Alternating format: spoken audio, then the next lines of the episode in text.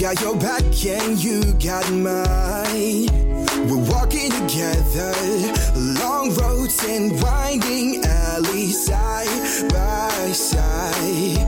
Mountain tops and lowest valleys, you and I.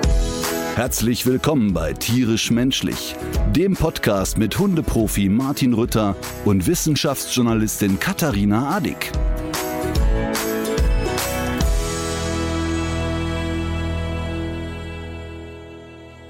Chef, was ist passiert?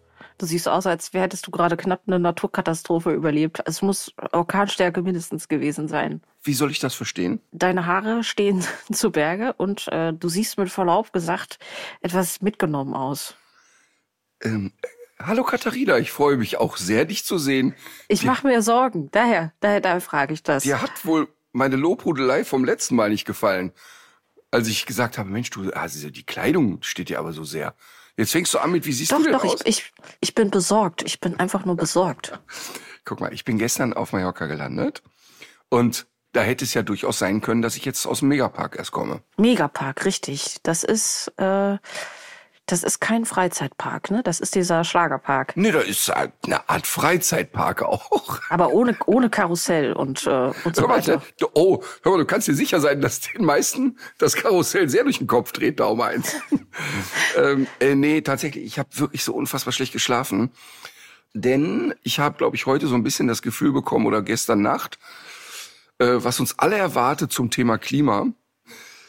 Ich bin ja, wie gesagt, auf Mallorca gelandet und bin ins Haus gekommen und habe hier erlebt, dass wohl ganz offensichtlich ähm, Stromausfall war. Und das hat zur Folge, dass unter anderem die Klimaanlage nicht startbar war. Und äh, wenn das hier die Perspektive ist, dann gute Nacht, Mattes, will ich mal sagen. Äh, Leni und ich haben dann draußen geschlafen und ähm, da kann ich nicht von Insektensterben sprechen. Das ist Punkt eins. Und Punkt zwei, es ist so heiß im Haus, dass man wirklich sich nicht, also schlafen ist nicht möglich. Und deshalb frage ich mich, also ich habe wirklich kaum geschlafen, dann so eine schwüle, stickige Luft. Das war, das war wirklich eine Katastrophe. Und selbst die Marlene, die schläft sonst überall wie ein Stein, hat kaum geschlafen. Jetzt frage ich mich, aus unternehmerischer Sicht, muss ich nicht die Mina Klimaanlagen GmbH gründen? Musst du, wobei natürlich die Klimaanlage sehr krass zur Verschärfung des Problems beiträgt, nicht nur wegen Ja. Energieaufwand, sondern auch wegen der Kühlmittel, die da drin stecken äh, und die das Problem auch noch weiter anheizen. Das sind auch Klimagase, die da im Einsatz sind. Das heißt, ähm, wenn es dir so wie äh, offenbar ja doch vielen Menschen um den kurzfristigen Profit geht, dann ja, aber ich könnte mir auch vorstellen, dass es äh, auf mittelfristige Sicht doch einfach verboten werden muss oder dass zumindest sich die Anbieter durchsetzen, die klimafreundliche äh, Klimaanlagen bauen sozusagen und dann da die Nase vorn haben. Da weiß ich nicht, ob die Mina da entwicklungstechnisch unbedingt die Nase vorn hat oder ob ihr da nicht vielleicht doch durch die Chinesen abgehängt werden könntet. Nee, komm, dann, dann erstmal kurzfristigen Erfolg. aber jetzt mal ohne Witz, ne? Ich weiß jetzt nicht, wie es dir ging, aber die letzte Woche in Köln, ich fand die Temperaturen so heftig, ne? Ich bin ja nicht in Köln, deswegen. Also, Ach, stimmt. Ja. Ach stimmt, du bist ja nicht in Köln. Aber ich kann dir sagen, ne, von der Heimat sozusagen, kann Mhm. ja nicht jeder dort im Urlaub sein, so wie du. Ähm, es war so heiß, ich habe wirklich, und das ist kein Witz, fünf Tage kein einziges Rollo hochmachen können. Ja. War nicht drin. Weil in dem Moment, wo du ein Rollo oben hattest, war das Haus einfach ein Brutkasten. Und deshalb, ich meine das mit der Klimaanlage und natürlich nicht jetzt nicht ernsthaft, dass ich da ins Klimaanlagengeschäft einsteige, aber ich glaube, es erwartet uns, dass so wie auf Mallorca es in Deutschland wirklich Standard sein wird, dass in den Häusern Klimaanlagen sind. Ja, hoffentlich nicht. Hoffentlich nicht, kann man dazu nur sagen. Aber äh, das ist jetzt für mich aber auch so ein bisschen dünnes Eis jetzt gerade. Äh, ich wage zu behaupten, dass du mit deiner Wärmepumpe doch auch irgendwas in Richtung Kühl Kühlung machen kannst, oder? Aber wo, ja, aber wo soll denn die Kühlung dann herkommen? Warte Da, da musst du ja ein, irgendein Gebläse ins Haus legen. Ja, das geht aber. Die Chefin googelt. Ja, das, das verstehe ich alles. Ja. Das verstehe ich alles. Aber ich müsste ja dafür dann trotzdem Rohre verlegen, Schläuche in die Gemäuer rein und keine Ahnung was. Ich kann ja nicht einfach ein Fenster aufmachen und da einen Schlauch reinhängen. Das, weiß ich, das wollte ich ja gerade rausfinden. Ja, das sollte man gleich mit in Betracht ziehen. Wärmeverleih. Ach so, zwei Möglichkeiten, die Wärmepumpe zum Kühlen zu benutzen, stehen dabei zur Verfügung. Einmal passives Kühlen mit der Wärmepumpe. Funktioniert mit einer Erdwärme-Wärmepumpe. Der Verdichter wird in diesem Fall bei der Kühlfunktion nicht benötigt. Es wird einfach die Wärme aus den Räumen in das im Sommer deutlich kühlere Erdreich geleitet. Dabei reicht es, wenn lediglich die Umweltpumpen sowohl im Heizkreislauf wie auch im Sohlekreislauf laufen. Der Verdichter wird nicht benötigt. Okay, ich glaube, jetzt hängen wir wirklich ein paar Leute ab. Das wird jetzt hier zu nerdy. Äh, so richtig gecheckt, wie es funktioniert, die Kühlung über die Wärmepumpe habe ich noch nicht. Aber es gibt offenbar verschiedene Möglichkeiten. Okay, da pass auf, da klinge ich mich sofort ein, denn äh, tatsächlich ist das äh, Asbestdach der Reithalle ist jetzt weg. Ja. Da ist jetzt ein neues Dach drauf. Das habt ihr an den örtlichen Kindergarten äh, gewinnbringend verkauft. Ne? Das wird ja recycelt. Hör mal, pass auf, jetzt, jetzt komme ich. An dem Hof, an dem ich früher gewohnt habe, am Drieschof, der Vermieter, der war nicht ganz knusper, ne? Ja. Der hat auch Asbestplatten vom Dach gerissen und wir haben in die Scheunen ja Seminarräume reingebaut. Und die wurden ja einfach so mit Rigipsstellwänden gemacht. Und dann hat der eigenhändig die Rigipsplatten genommen, die kaputt gehauen und hat die als Dämmmaterial hinter die Rigipswände geschüttet. Und dann stand ich da und hab gesagt, aber hören Sie mal nur unter uns, das ist giftig, das ist stark giftig. Ich kann ja hier keine Mitarbeiter reinsetzen und ich glaube, Sie sind auch nicht ganz ungefährdet gerade. Nee, das wird er immer so machen, wäre kein Problem. Ja, das ist doch. Haben wir natürlich entsorgen lassen, ne? Aber natürlich auf Kosten des äh, Mieters, ne? Ja. Also habe ich natürlich selber zahlen müssen, die Entsorgung. Ey, völlig, völlig irrer Typ. Pass auf, aber was das Schöne ist, das ging jetzt rapzapp. Dachdecker, wirklich ga- ganz zuverlässige Truppe, super. Jetzt, diese Woche gehen die Solarpanel drauf. Und die Woche darauf geht schon die Anschließerei los. Es ist, es ist wirklich toll. Ich freue mich da sehr drauf. Ich will mal jetzt wirklich in den Podcast starten. Ganz kurzer Nachtrag, ganz kurzer Nachtrag. Mit normalen Heizkörpern geht das nämlich gar nicht. Ah, siehste? Äh, sehe ich gerade, also weil die Fläche dafür zu gering ist. Aber wenn man Fußbodenheizung hat, und das hast du doch bestimmt. Habe ich nicht. Nee? Nee, habe ich nicht.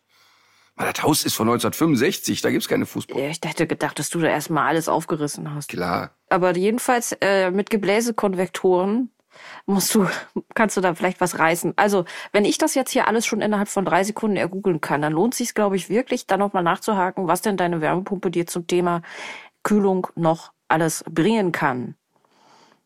So, genau, Podcast. Äh, gestern Abend spielte sich folgende Situation ab. Hallo, mein Name ist Tanja Meyer, ich bin der Pilot für diesen Flug. Und sie sprach das Wort Pilot aus und neben mir blökte sofort ein Typ in meinem Alter. Ach, jetzt wird hier nicht gegendert, oder was? Weil sie Pilot gesagt hat, statt Pilotin. Oh Mann, oh Mann, oh Mann, oh Mann, oh Mann. Ich, ich denk dann immer, wirklich, ich, ich krieg dann sofort so ein Fremdschamgefühl. Und das war jetzt nicht irgendwie ein, ein betrunkener Ballermann-Tourist, ne? Das war jetzt einfach so ein Familienvater. Das, das gibt's doch überhaupt nicht. Es ist so unfassbar, dass die Leute sich immer noch an diesem Thema festbeißen. Dabei gibt es doch so viele Das ist andere. so unglaublich, unglaublich. Ja, ähm, ich finde, wir müssen mal über das Thema Pferdeprofi sprechen. Da gibt's ja was Neues. Das hast du ja bei Instagram angekündigt. Ja, die Pferdeprofis. Natürlich nach wie vor ein spannendes Thema. Ich bring's mal direkt auf den Punkt. Ich habe entschieden, dass das Format nicht weitergeht. Und das ist jetzt nicht so, wie an manchen Stellen kolportiert wird, uh, es wurde abgesetzt oder irgendwas in der Art. Das ist nicht der Fall. Ganz im Gegenteil. Der Sender hätte es sehr, sehr gerne weitergemacht. Für mich fühlt sich's aber einfach nicht mehr richtig an. Ich will noch mal ganz kurz den Schlenker machen ähm, zum Thema, warum ich das eigentlich nicht mehr angucken konnte. Also die Sendung, die wir produziert haben, man muss sich das ja so vorstellen, dann gibt's eine äh, Realisatorin, eine Regisseurin, die das seit elf Jahren betreut. Eine wahnsinnig kompetente Frau und ich glaube auch, dass niemand der beteiligten Protagonisten auch nur eine Sekunde ihr in Abrede stellt, dass sie aufrichtig arbeitet oder dass da irgendwie der Quote wegen irgendwelche Sachen inszeniert wurden. Genau das Gegenteil ist der Fall. Wir dokumentieren ja immer nur die Arbeit Ja. der Trainer, so wie das bei Hundeprofi genau exakt so immer läuft.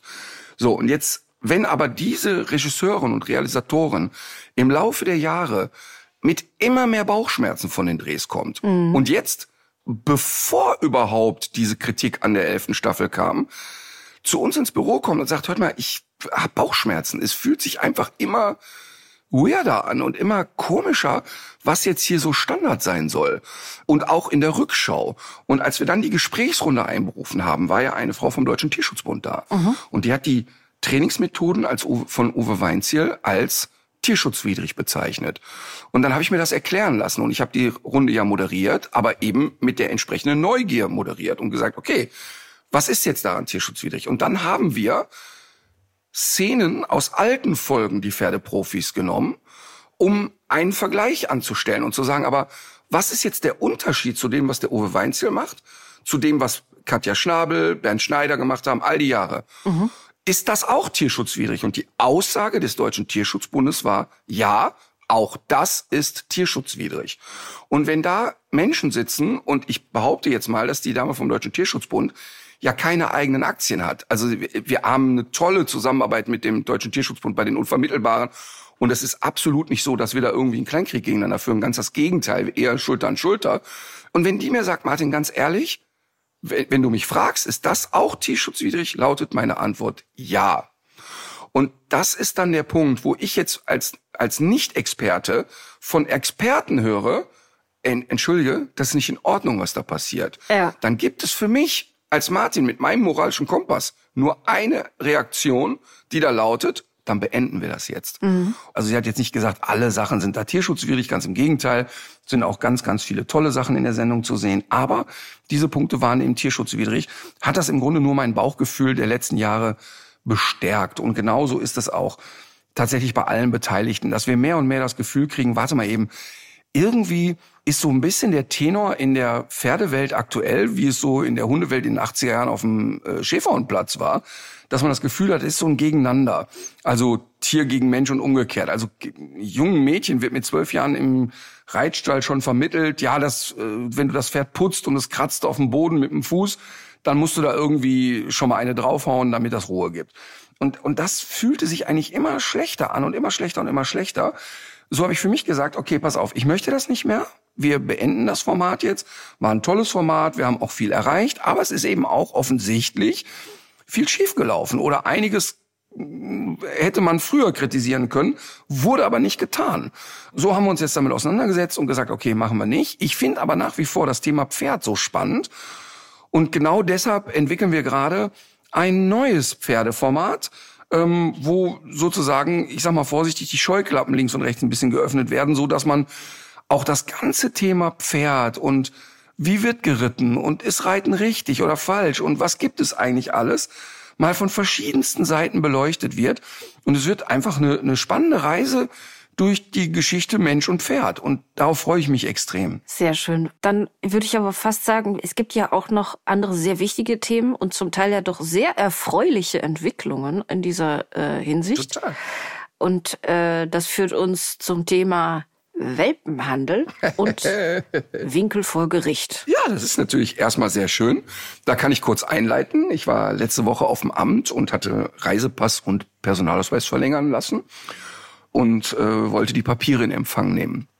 Und dann kam ich um 8 Uhr morgens in das, äh, ja, wie nennt man das, ins Amt. Und da war irgendwie so an der Abholstelle waren so zehn Leute vor mir. Und ich merkte, die Dame, die hinter dem Computer sitzt, ist total im Stress. Irgendwie hatte die ein technisches Problem, die tat mir richtig leid. Und dachte so, ach, weißt du, ist halt am nächsten Tag abholen, ist ja nicht so schlimm. Die tat mir leid, weil die Leute sind natürlich dann immer sehr in Eile und die wollen da weg und so. Und ich hatte ja beim letzten Mal schon gesagt, das war mega unkompliziert da eigentlich alles. Freundliche Leute, also alles das, was du auf dem Amt nicht erwartest, habe ich da in der Stadt Bergheim beim Amt erlebt. Also wirklich freundlich, alles war gut organisiert, war tippitoppi. Und jetzt tat die mir so leid, weißt du? Gerade eine Minute, die Schlange ist schon zehn Meter lang, dann tippt sie da und nichts passiert. Und will mich umdrehen, sehe ich hinter mir noch 20 Leute. Also die tat mir so leid. Jetzt wollte ich gerade gehen, kommt seitlich eine Dame zu mir und sagt, Herr Rütter, kommen Sie mal bitte mit. Was? Ich denke, was hat sie? So wirklich so, als hätten wir einen Spezialauftrag, so eine, also ein leichter Flüsterton. Herr Ritter, kommen Sie mal mit. ich denke, ja, gut, da komme ich mal mit. Er geht mit mir in so einen Nebenraum und sagt, Mensch, ich weiß, Sie haben ja so wenig Zeit. Ich kann Ihnen den Ausweis eben hier geben. So, pass auf.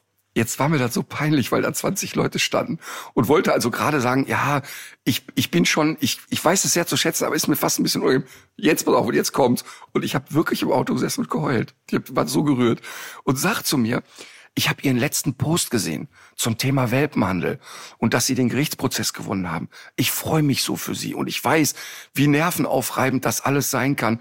Und da möchte ich Ihnen jetzt eine Freude machen. Da müssen Sie hier nicht so lange anstehen. Bitte behalten Sie die Energie und setzen Sie sich weiter für den Tierschutz ein. das ist aber ich habe im Auto echt geheult, weil ich war so gerührt und habe gedacht, ja, stimmt, es war auch Promi-Bonus, dass ich da rausgefischt wurde. Aber es war auch so an einem Morgen um acht so eine Wertschätzung zu bekommen, dass jemand sagt, ey, ich finde das einfach mega. Und das Video, was sie gesehen hat, war tatsächlich das Video, das ich gepostet habe. Ich glaube jetzt, also Hubert Winkel, Welpenstube Winkel, haben wir oft hier darüber geredet. Ich denke, dass die meisten wissen, was da für eine Scheiße läuft. Äh, wer es noch nicht weiß, einmal in die RTL Plus App, ist in einer Gratis-Schiene die Reportage Das gnadenlose Geschäft mit den Welpen. Da kriegt man ein Gespür dafür, was los ist. Ja, er hat ja dreimal versucht, so einstweilige Verfügungen zu erwirken, dass ich gewisse Dinge nicht mehr sagen darf und hat jetzt auch bei der dritten Geschichte auf den Deckel gekriegt und ein Gericht sagt, ne, sehen wir so nicht, lassen wir Herrn Rütter mal weiter frei reden, wir sind ja hier in einem freien Land. Und ähm, es ist wirklich eine Erleichterung dann bei mir. Also ich fühle mich ja total im Recht, weil die Dinge, die ich behaupte, kann ich beweisen und ähm, jeder kann sie sehen, ehrlich gesagt, weil wir es ja ausgestrahlt haben. Aber trotzdem ist man vor Gericht ja immer ein bisschen unsicher. Das ist ja immer so, oh, geht das jetzt gut, ja oder nein? Und interessant ist, dass er ja dann, und das finde ich wirklich ekelerregend, jetzt zuletzt eben zum Thema Wettbewerbsrecht geklagt hat und behauptet also tatsächlich, dass wir in der Sendung die Unvermittelbaren, wo wir den Tierschutz zuliebe und den Hunden zuliebe Hunde vorstellen, die eine schwere Vermittlungschance haben und so, dass Tierheime, Tierschutzvereine diesen Hund vielleicht dann noch vermittelt kriegen, hatte also die These aufgestellt, dass ich also ja Mitbewerber bin und auch eine Art Handel betreibe. Und das ist so ekelerregend, weil er damit ja im Grunde das, was er macht, sich mit Tierschutzvereinen auf ein Level stellt und sagt, ja, die nehmen ja auch eine Schutzgebühr und die erwirtschaften ja auch und so, ne? Und das ist wirklich widerwärtig, ähm, weil man damit ja alle aufrichtigen Tierschützer total diskreditiert. Also ein Typ, der Massentierhaltung äh, befeuert, Hunde einfach null, null, null hundegerecht hält und verkauft, dem alles wirklich piepenschnurz egal ist, der ganze Wien QVC-Sender betreibt, dann einfach sagt, ja, das ist ja im Prinzip dasselbe. Und dann hat er noch, und das ist noch lustig, er hat ja jetzt gegen die Urteile natürlich Einspruch eingelegt und Klage vor Gericht eingereicht, sich also gegen das Gericht beschwert. Ähm, denn er hätte jetzt zwei Kangals aus dem Tierschutz aufgenommen die er, den er ein Zuhause bietet und jetzt weitervermittelt. Also er würde im Prinzip dasselbe machen. Also das musst du dir mal vorstellen. Ähm, und noch interessanter finde ich, dass der Anwalt, der ja, äh, wie gesagt, mir zweimal voll in Rage übers Maul gefahren ist und einmal davon hatte ich aber gar nicht gesprochen, da war es ein anderer, ähm, der, der hat jetzt in der Dorstener Zeitung ein Interview gegeben. Also er, er hat wahrscheinlich jetzt auch nochmal die große Hoffnung, dass er groß rauskommt. Und auch in dem Interview behauptet er einfach Stein und Bein, dass die Dinge, die ich da erzähle, einfach gesetzeswidrig sind. Mhm. ist auch interessant. Also, d- dass da jetzt ein Gericht das anders entschieden hat, spielt für ihn scheinbar keine Rolle. Ja, das ist aber wirklich sehr interessant. Ja, ja. Naja, aber äh, letztlich ist es wirklich sehr, sehr schön gelaufen. Das bedeutet also, auch die Gerichte haben entschieden, nee, wir sind hier äh, völlig auf Kurs.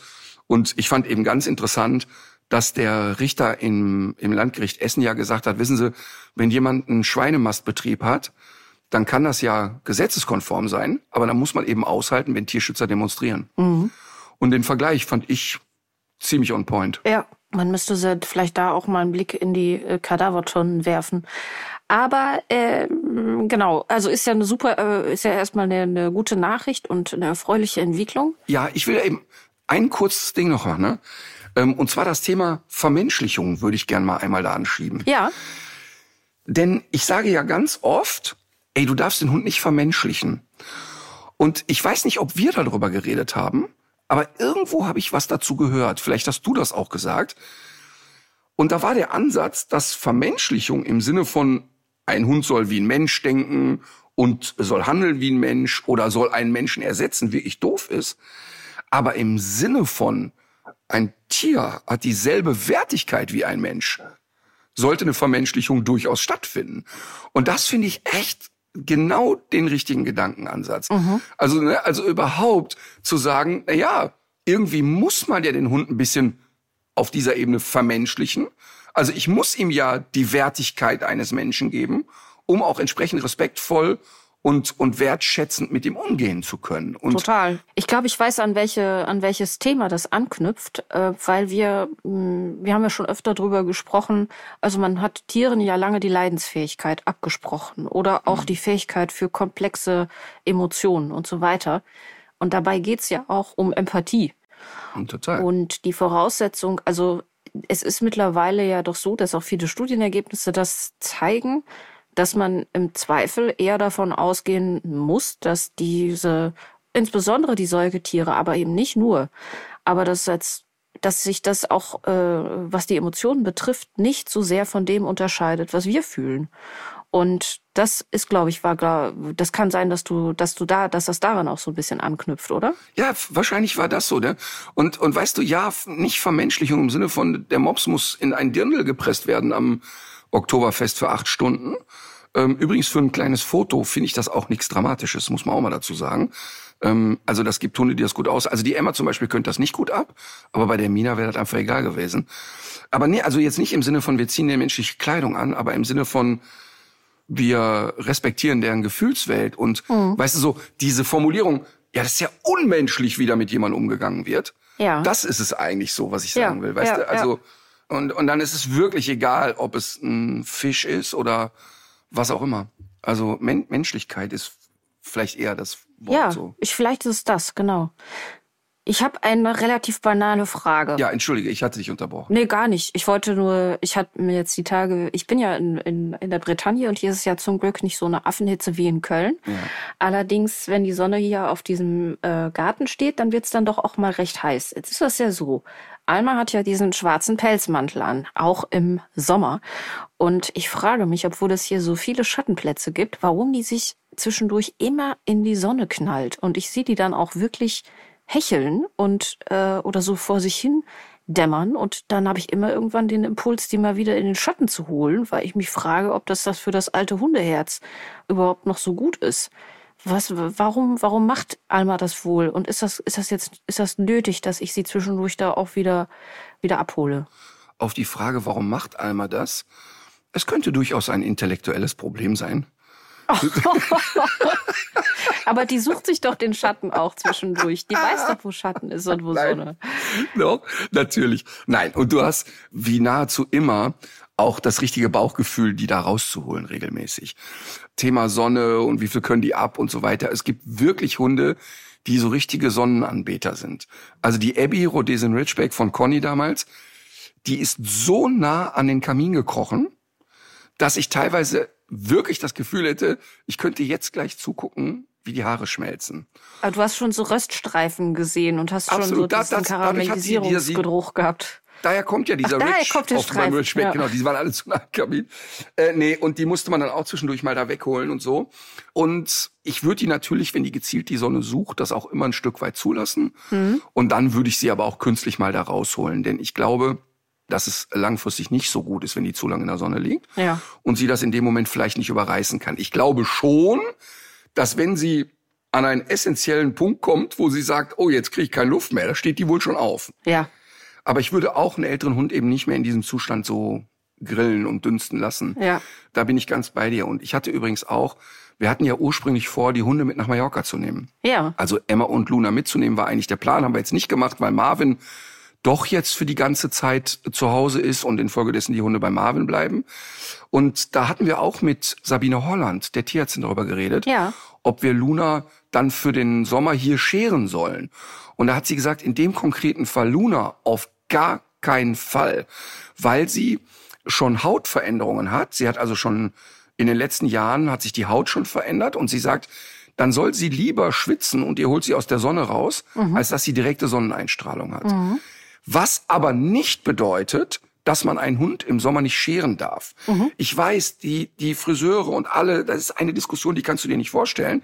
Aber versprochen, wenn du äh, einen Golden Retriever ein bisschen kürzer schneidest oder auch der, der Emma ein bisschen Fell wegnimmst im Sommer, ist es für die erstmal ein Vorteil. Trotzdem sollte man das immer dem Einzelfall entsprechend diskutieren mit dem Tierarzt im Zweifel. Ja. Ähm, weil bei Luna wäre es falsch gewesen und ich hätte es getan. Es wäre falsch gewesen. Aber grundsätzlich kann man wirklich sagen, dass das Scheren der Hunde im Sommer also eher Vorteile mit sich bringt. Also ich habe auch bei Alma den Eindruck, die, ähm, die hat ja kurioserweise, hat die ja im Winter hat die ja dieses kürzere, kompaktere Fell und im, im Sommer hat die ja immer so interessante Fellhosen an dann, äh, dann hat die hinten am, an den Hinterläufen hat die so richtig lange Haare. Und äh, ich, ich habe jetzt immer mir zusammengereimt, ich habe auch schon im Podcast darüber erzählt, glaube ich, dass sich dadurch vielleicht auch so ein bisschen Zirkulation äh, irgendwie ergibt. Ne? Also dass sie, dass sie, dass diese Art von Fell vielleicht dafür sorgt, dass auch so ein bisschen Luftbewegung am Hund stattfindet. Wie ein Spoiler, wenn sie rennt. so, zum Beispiel.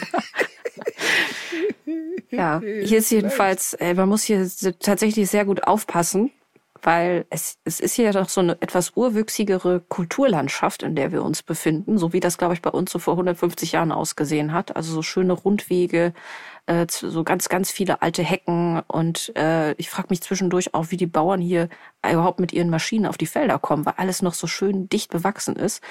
Aber es ist wirklich unglaublich, was hier noch so unterwegs ist. Und so bei der Gassi-Runde muss man tatsächlich sehr aufpassen. Also man hört dann in, durch diese, in diesem sehr dichten Gebüsch, hier sind auch die Wälder gar nicht so, dass man da überall so, so rein kann, sondern es ist mit, mitunter so eine dichte Wildnis. Und da hört man abends manchmal einfach nur so Getrappel, so einen Meter neben einem. Also muss, gestern Abend zum Beispiel musste eine kleine Wildschweinherde gewesen sein. Also es ist wirklich sehr schön, aber für einmal eine große Herausforderung. Der Jäger wird dir sagen, das ist eine Rotte. Es ist eine reine Rotte gewesen. Reine Rotte. Äh, übrigens, reine Rotte, ne? Ich habe doch in der letzten Folge vom Beyoncé-Konzert erzählt, dass ich so enttäuscht war, ne? Ja. Und ich, ich habe jetzt wirklich, Anna Hiltrop hatten wir doch zu Gast, ne? Ja. Und sie ist, ist ja wirklich mega Beyoncé-Fan. Hat sie ja persönlich getroffen einige Male und so. Und sagt, sie ist auch so ein Mensch, der wirklich so eine, so eine Präsenz hat und irgendwie auch sehr herzlich ist. Und sie war in Frankfurt und war auch enttäuscht. Hm. Also ich hatte da scheinbar kein Alleinstellungsmerkmal. Aber gut, in Frankfurt hat sie gehustet. Vielleicht war sie auch einfach nur krank. Vielleicht war sie einfach nur krank. So, pass auf. Und ich habe das wirklich den Gegenentwurf zu einem Beyoncé-Konzert erlebt. Ich war in Köln im Tanzbrunnen bei Dean Lewis. Ja. Dean Lewis ist so so ein Gemisch, also so optisch ein Gemisch aus James Blunt und äh, Louis Capaldi. Und das ist er auch musikalisch. Äh, irgendwie ein total netter Typ. Die Leni ist halt Fan, deshalb sind wir hin. Ich kannte den gar nicht, 0, minus 1000, hab mir dann ein paar Lieder angehört und fand das irgendwie so ganz nette Musik. Und dann sind wir dahin, da waren 8000 Leute am Tanzbrunnen, das größte Konzert, was er jemals hatte. Und da war ein Künstler auf der Bühne, so mit handgemachter Mucke, ne? Gitarre in der Hand, ein Schlagzeuger, äh, dann noch irgendwie ein Pianomann und, ein, und noch einen zweiten Gitarristen. Und dann haben die eben auf die Tube gedrückt. Und total so mit so einer leidenschaftlichen Euphorie. Das war so zauberhaft. Und der hat auch immer wieder gesagt, auch oh, krass, wie viele Leute hier sind. Und hat sich so einfach gefreut wie dämlich darüber. Und es war echt ein schönes Konzert. Und da gab's echt ganz, ganz viele schöne Momente.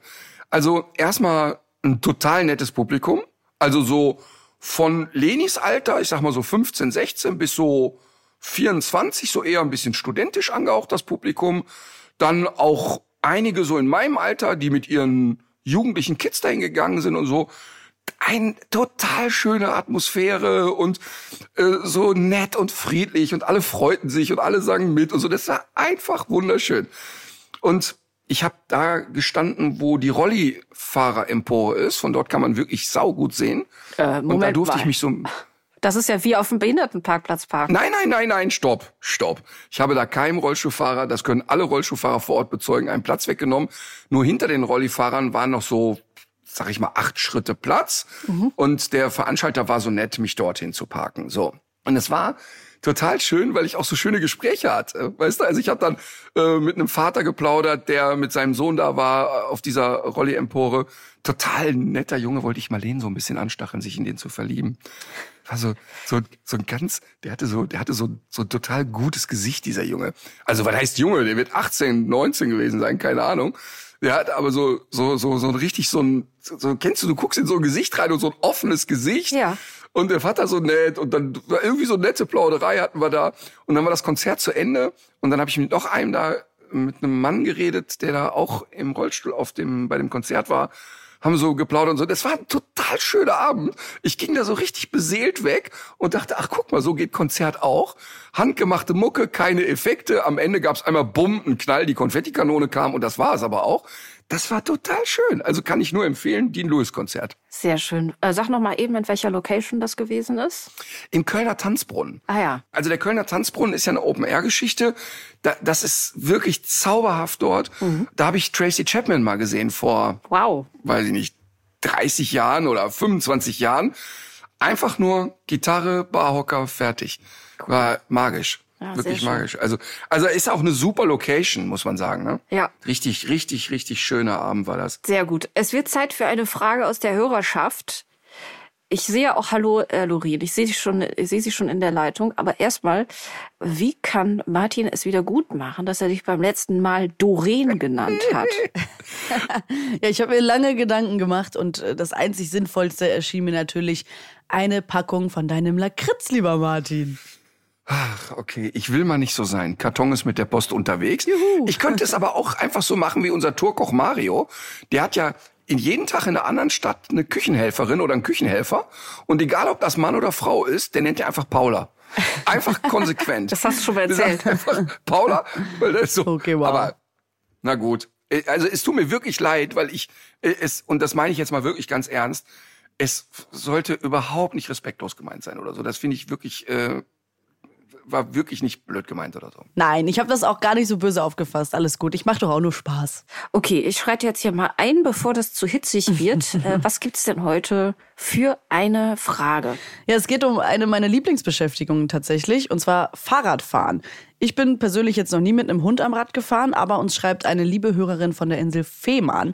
Sie möchte euch nämlich darum bitten, dass ihr die Menschen, die hier zuhören, nochmal für das Thema Hunde am Rad sensibilisiert. Vor allem jetzt, wo es ja so warm ist und auch der Asphalt teilweise sehr heiß. Sie hat nämlich das Gefühl, dass die Menschen viel zu oft einfach so ihr Ding durchziehen und gar keine Rücksicht auf die Hunde nehmen und es wirkt eben oft so, als würde der Hund eher so hinterhergeschliffen werden. Also Martin, ich bin gespannt auf äh, deine Tipps und Erfahrungen, die du in der Hinsicht geben kannst und ich freue mich jetzt schon, wenn der Postbote bei mir klingelt. Also vielen Dank und macht's gut, ihr Lieben. Guten Appetit. Alles klar, Dankeschön, Lorin. Also äh, das Thema ist ein super gutes und wichtiges Thema jetzt gerade im Sommer. Da ist äh, ein Hund wirklich extrem schnell überfordert. Wirklich extrem. Also ich finde, dass man jetzt tagsüber mit dem Hund ernsthaft gar nicht Fahrrad fahren sollte.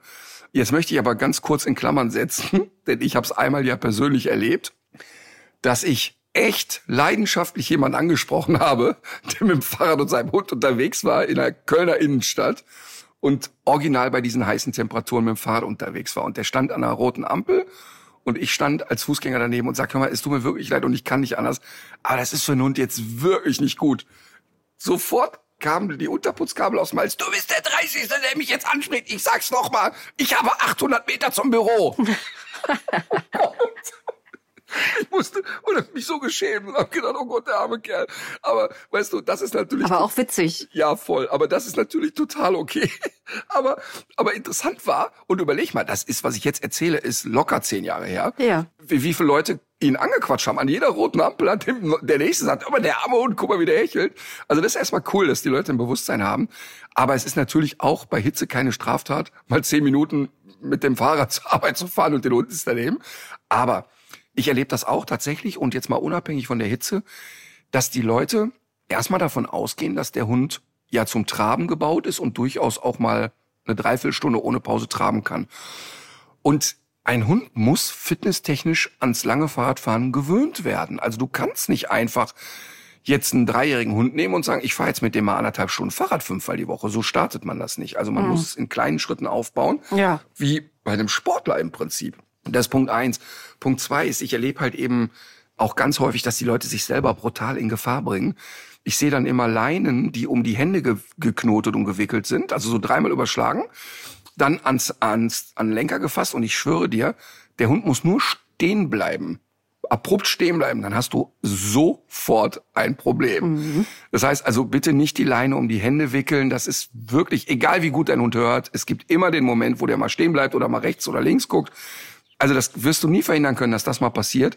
Also von daher auf keinen Fall das.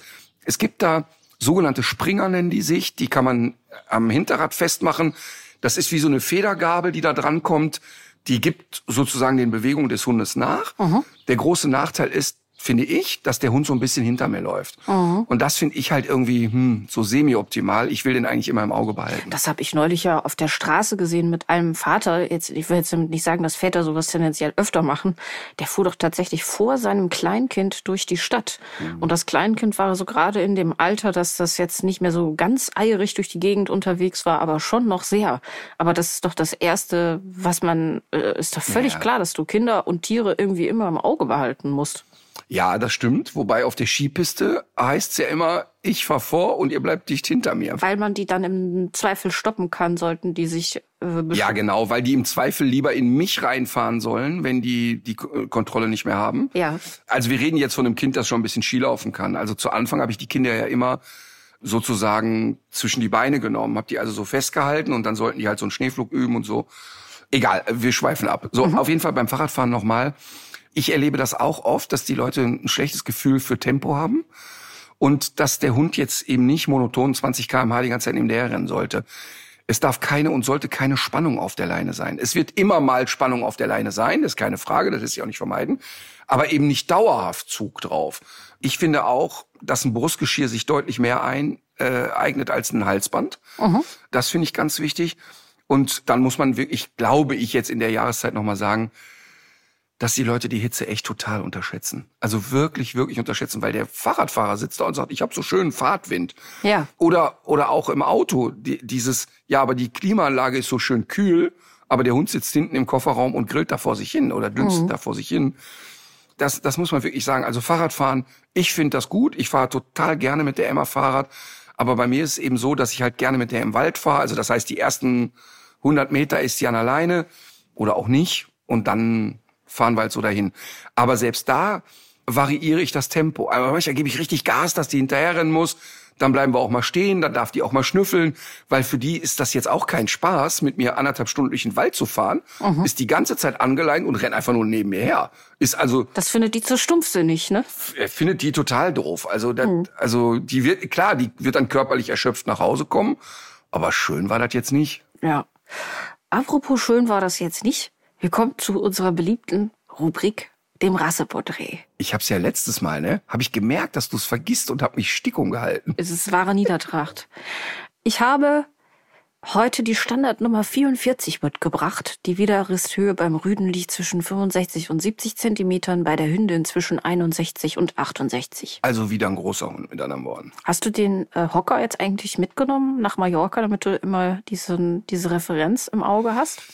Nee, ich habe mir mit dem Maßband habe ich mir am Unterschenkel so Striche rein tätowieren lassen.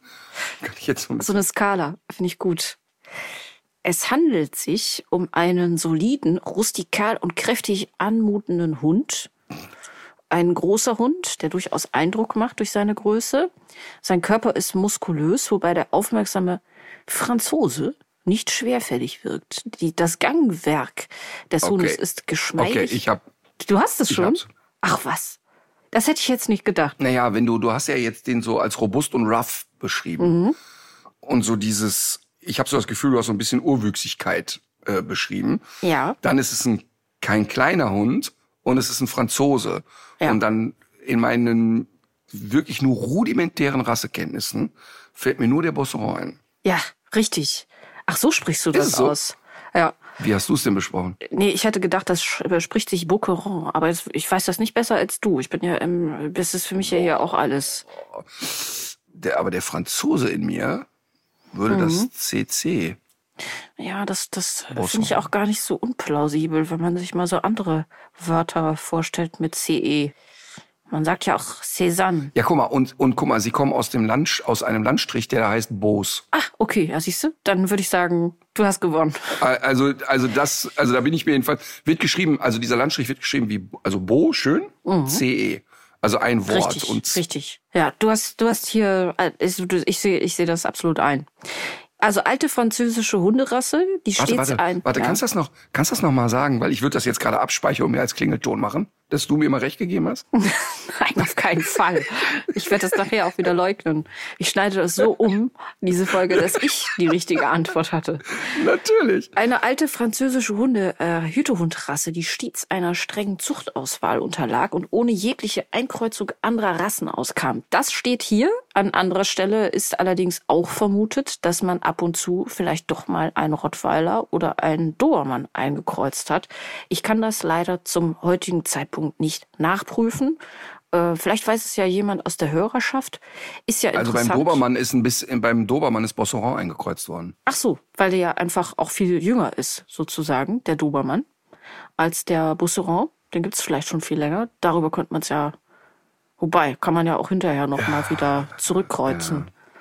Ja. schwierig, schwierig, wissen wir so genau nicht. Immer wieder wird von der enormen Kondition dieser Rasse berichtet, die Strecken von bis zu 80 Kilometern am Stück zurücklegt, ohne dabei nennenswert zu ermüden. Da frage ich mich natürlich, woher ich- weiß nein, man nein, sowas?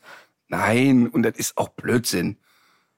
Das ist einfach Blödsinn. Jetzt, äh, um Gottes Willen, lass einen Hund nicht 80 Kilometer rennen. Ja, das steht hier im Rasseporträt des VDH. Im 19. Jahrhundert gab es zahlreiche Schafherden und zwei Busserons, wie der Franzose ja sagt, genügten, um bis zu 300 Schafe zu hüten. Mit dem Rückgang der Schafherden schrumpfte auch das Einsatzgebiet des Hundes. Ja, dann gibt's so ein paar Sachen, die interessieren wirklich nur diese Rassenerds. Man muss sich den ja so vorstellen, auch so schwarze Decke, ein bisschen wie Alma. Auch diese Abzeichen über den Augen, Lohfarben genannt. Der Hund heißt in äh, Frankreich auch Rotstrumpf aufgrund seiner lohfarbenen Extremitäten. Und was es noch gibt zur Persönlichkeit, innere Ruhe gepaart mit Mut, soweit das VDH-Lexikon, das sind Wesenszüge, die einen rassetypischen Busseron ausmachen. Unbegründete Aggressivität, Ängstlichkeit oder übertriebene Scheue sind unerwünscht. Ein ehrlicher Ausdruck ist ebenso typisch wie ein braver Charakter. Fremden gegenüber ist der Busseron aufmerksam, aber freundlich. Seine Besonnenheit geht mit einer hohen Reizschwelle einher.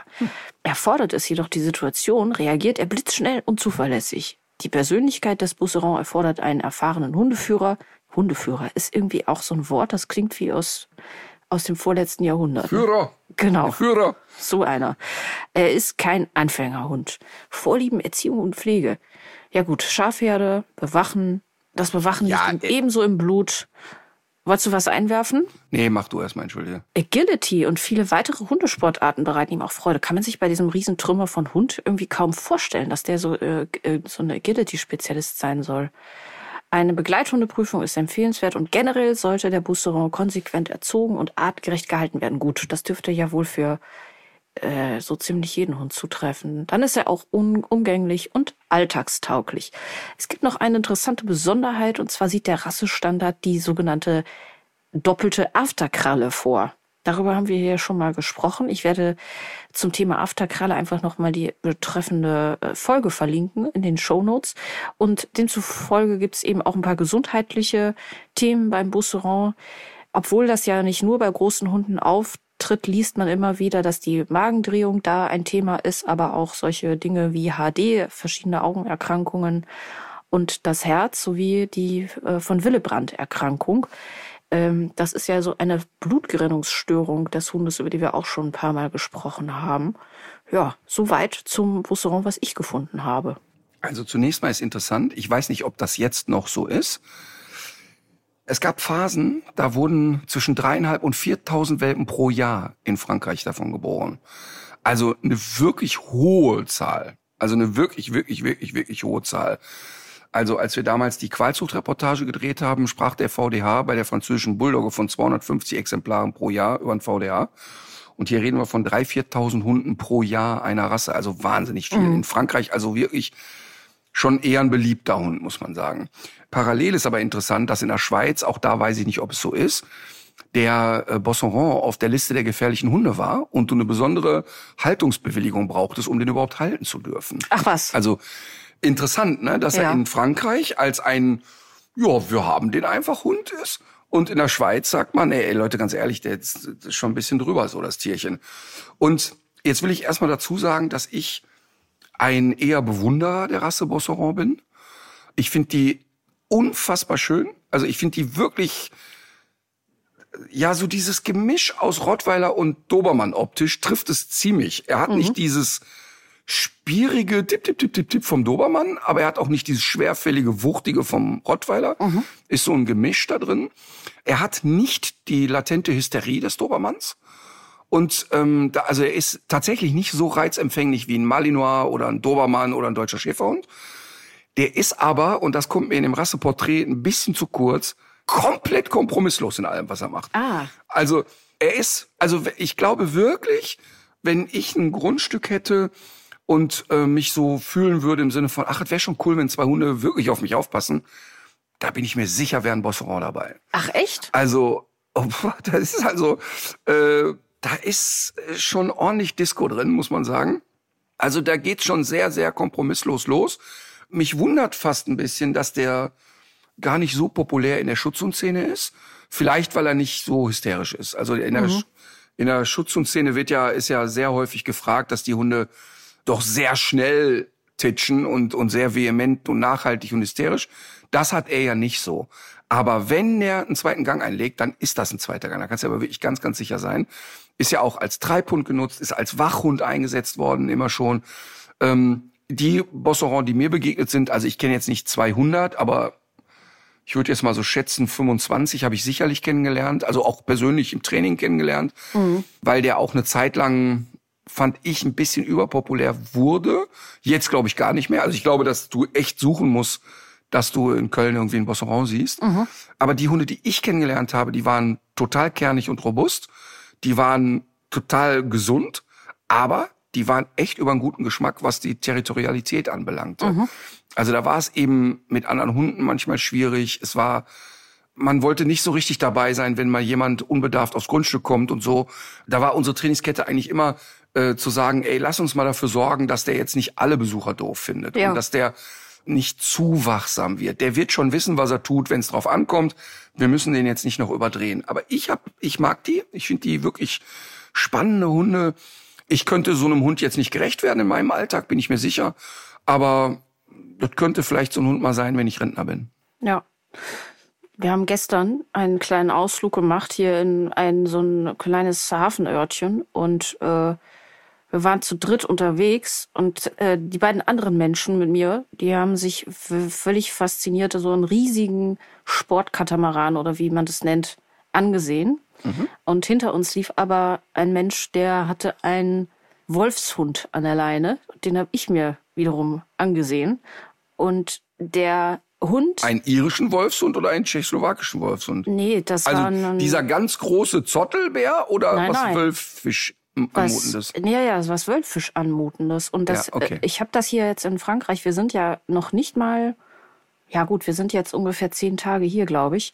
Aber ich habe jetzt schon drei gesehen. Zwei Ach, bei einer Halterin und dann jetzt dieses Tier. Und erstmal wirklich sehr, sehr groß.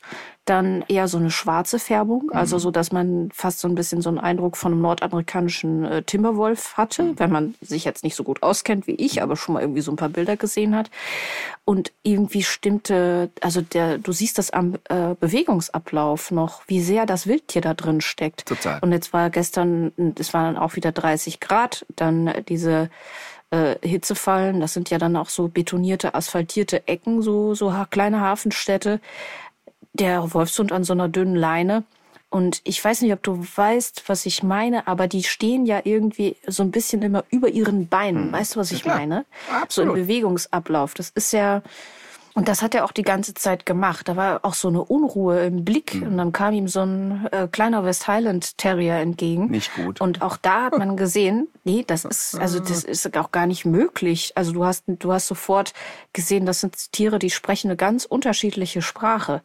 Und also ich fand das natürlich einerseits faszinierend, weil man wirklich den Eindruck hatte, da ist ein Wildtier unterwegs, aber andererseits natürlich auch völlig bescheuert, weil man wirklich gesehen hat, wie ursprünglich das noch ist. Und wir haben ja auch im, im Rahmen der, äh, dieses Zirkusthemas äh, dieser, dieser Trugschluss, den Menschen haben, dass man ein Wildtier durch Handaufzucht domestiziert. Das ist ja, oder auch, ich meine, das ist, kannst es jetzt nicht so eins zu eins vergleichen, ist mir schon klar.